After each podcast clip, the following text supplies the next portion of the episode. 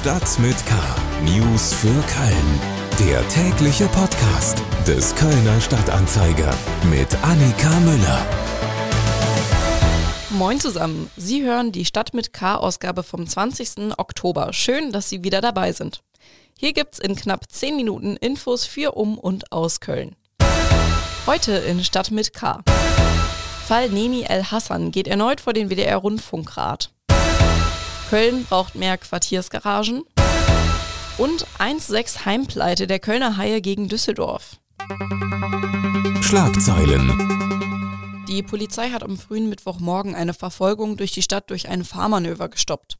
Bilder von dem Fahrzeug zeigen, wie ein Wagen zwischen mehreren Streifenwagen eingekeilt wurde.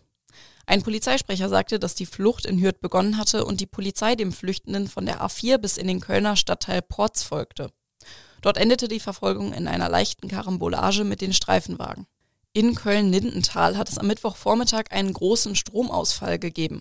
Anwohnerinnen und Anwohner meldeten online verstärkt Störungen. Ein Sprecher der Rheinenergie bestätigte, dass es um 10.39 Uhr für eine rund eine Minute zu einer größeren Störung gekommen war. Es habe ein Problem an einem Umspannwerk im Bereich der Dürener Straße gegeben. Die Störung sei aber schnell behoben worden.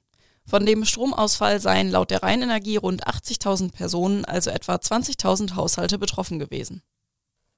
Die Menschen in Nordrhein-Westfalen müssen sich ab der Nacht zu Donnerstag auf Sturm einstellen. Ab Mitternacht hat der Deutsche Wetterdienst für das ganze Land eine Sturmwarnung herausgegeben. Bis ins Flachland müsse in ganz Nordrhein-Westfalen mit Sturm gerechnet werden, sagte Ines von Hollen, Meteorologin beim DWD in Essen am Mittwoch. Erst im Laufe des Nachmittags lasse das Unwetter langsam von Westen her nach. Die Meteorologin rät dazu, zu Hause zu bleiben und nach Möglichkeit im Homeoffice zu arbeiten. Weiter geht's mit den Themen, die wir im Gespräch etwas näher beleuchten wollen. Kultur. Der Fall Nemi El Hassan beschäftigt den WDR schon seit einigen Wochen. Ende September gab der WDR-Intendant Tom Buro bekannt, dass die 28-Jährige doch nicht die Wissenschaftssendung Quarks moderieren soll. Ursprünglich war sie als Nachfolge von Mighty Nguyen Kim geplant. Anne Burgmar, Leiterin unserer Kultur- und Medienredaktion, berichtet seit Beginn der Kontroverse über das Thema und ist mir jetzt per Internet zugeschaltet. Hallo Anne. Hallo Annika. Weil es vielleicht nicht alle mitbekommen haben, fassen wir nochmal zusammen.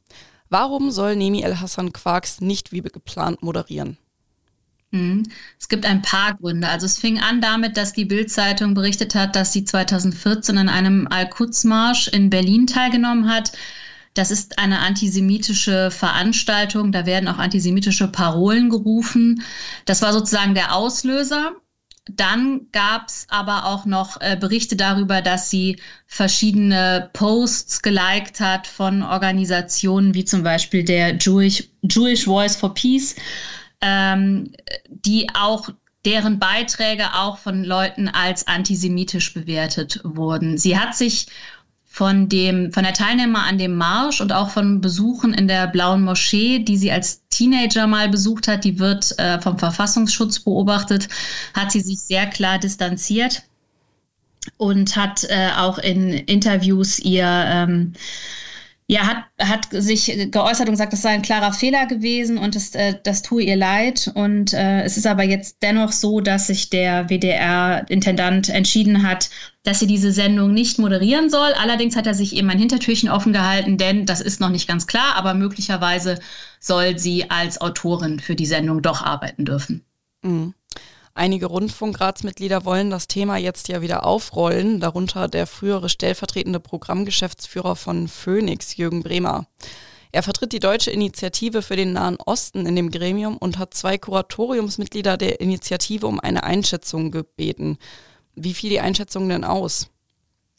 die fiel sehr deutlich aus. Also das, man muss sagen, die Einschätzung kommt von Moshe Zimmermann, das ist ein israelischer Historiker und Antisemitismusforscher, und Avi Primor, der war ähm, Diplomat, der ist, war Diplomat und auch Botschafter in Deutschland, israelischer Botschafter in Deutschland. Und die sagen, äh, sie halten die Absicht, die Ernennung von Frau El Hassan als Moderatorin zu vereiteln, für nicht legitim. Es gab auch eine Stellungnahme von verschiedenen Kulturschaffenden, äh, die sich solidarisiert haben mit Nemi El Hassan. Also darunter sind unter anderem Caroline Emke, aber auch Max Czolek, Igor Levit, die gesagt haben, das äh, sei eine Kampagne gegen sie und äh, sie habe glaubhaft versichert, dass sie damals Fehler gemacht habe und man müsse sie jetzt auf jeden Fall beschäftigen oder solle sie beschäftigen. Mhm. Ähm, diese Einschätzung liegt ja auch dem WDR-Intendanten vor. Und das Ganze soll wieder in den Rundfunkrat. Dementsprechend zum Schluss die Frage, besteht die Möglichkeit, dass Nemi El Hassan doch die Moderatorin bei Quarks wird? Gute Frage. Also es ist so, dass, wie ich ja schon sagte, Tom Buro sich dieses Hintertürchen offen gehalten hat mit der Autorin, also dass sie als Autorin arbeiten kann. Ob er nochmal zurücktritt von dieser Entscheidung, dass sie das nicht moderieren soll, halte ich für eher unwahrscheinlich, aber es wird definitiv, denke ich, im Rundfunkrat da nochmal zu einigen Kontroversen kommen. Das war auch der Grund, warum Jürgen Bremer das dieses, diese Stellungnahme eingeholt hat, weil er eben sehr unzufrieden war mit der ersten Diskussion im Rundfunkrat und es mhm. da offensichtlich noch Redebedarf gibt. Anne Burgmar, Leiterin unserer Kultur- und Medienredaktion über den Fall Nemi El Hassan. Mehr Informationen zu dem Thema finden Sie auch auf ksta.de. Köln. Ich möchte gar nicht darüber nachdenken, wie oft ich schon verzweifelt in Köln einen Parkplatz gesucht habe. Und da geht es wahrscheinlich jeder Kölnerin und jedem Kölner, die oder der schon mal mit dem Auto in der Stadt unterwegs war, ähnlich. Eine Erleichterung könnte jetzt für Anwohner in Nippes kommen. Dort sieht es gerade sehr gut für eine Quartiersgarage aus. Davon könnte man in Köln auch ein paar mehr brauchen, meint KSTA-Redakteurin Lioba Lepping. Sie ist mir jetzt per Internet zugeschaltet. Hallo Lioba. Hallo Annika. Bereits Hab dein Auto ab. Ich habe tatsächlich gar kein Auto, aber musste für die Arbeit schon ein paar Mal fahren. Ähm, bereits im Jahr 2018 hatte der Rat die Verwaltung mit einem Quartiersgaragen- und Parkhauskonzept für ganz Köln beauftragt.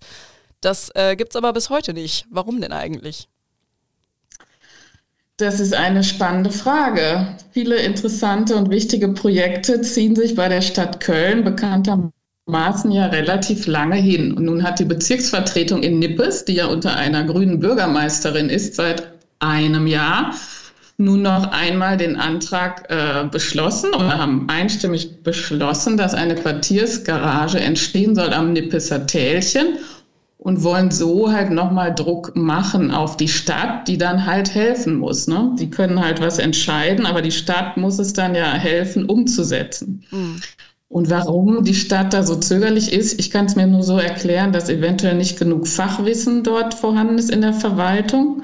Mein Vorschlag wäre, sich dann an Profis zu wenden oder sich in Städten umzuschauen, wo es schon Quartiersgaragen gibt. Oder an private Investoren ranzugehen, die sowieso irgendwelche großen Projekte gerade umsetzen in Köln. Und dann könnte man ja einen Teil von großen Tiefgaragen, die sowieso gerade entstehen, zum Beispiel im Klutquartier, für Quartiersgaragen mit verwenden.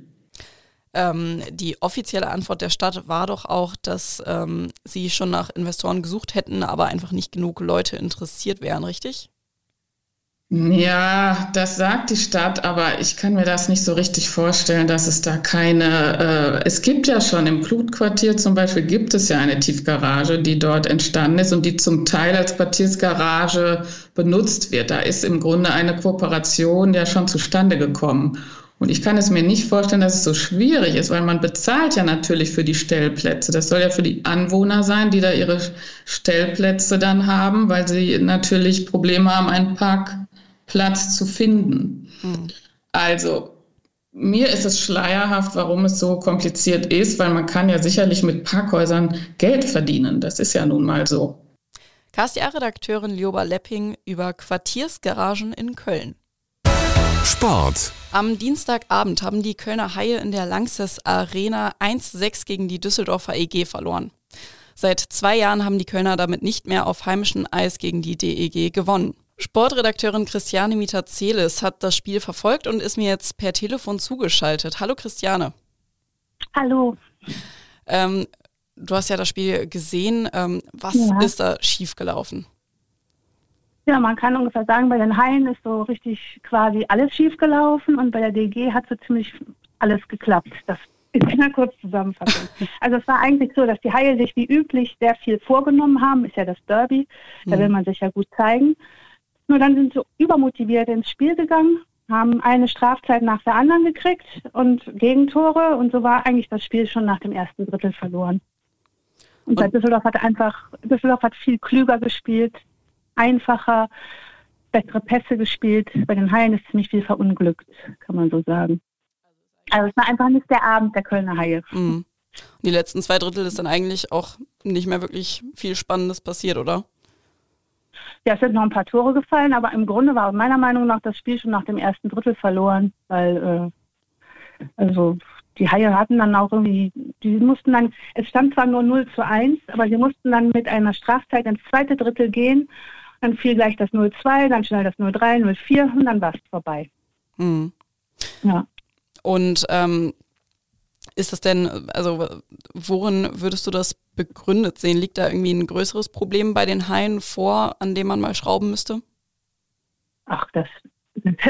Also gestern war das konkrete Problem, dass die beiden besten Verteidiger fehlten, Maury Edwards und Patrick Seeloff.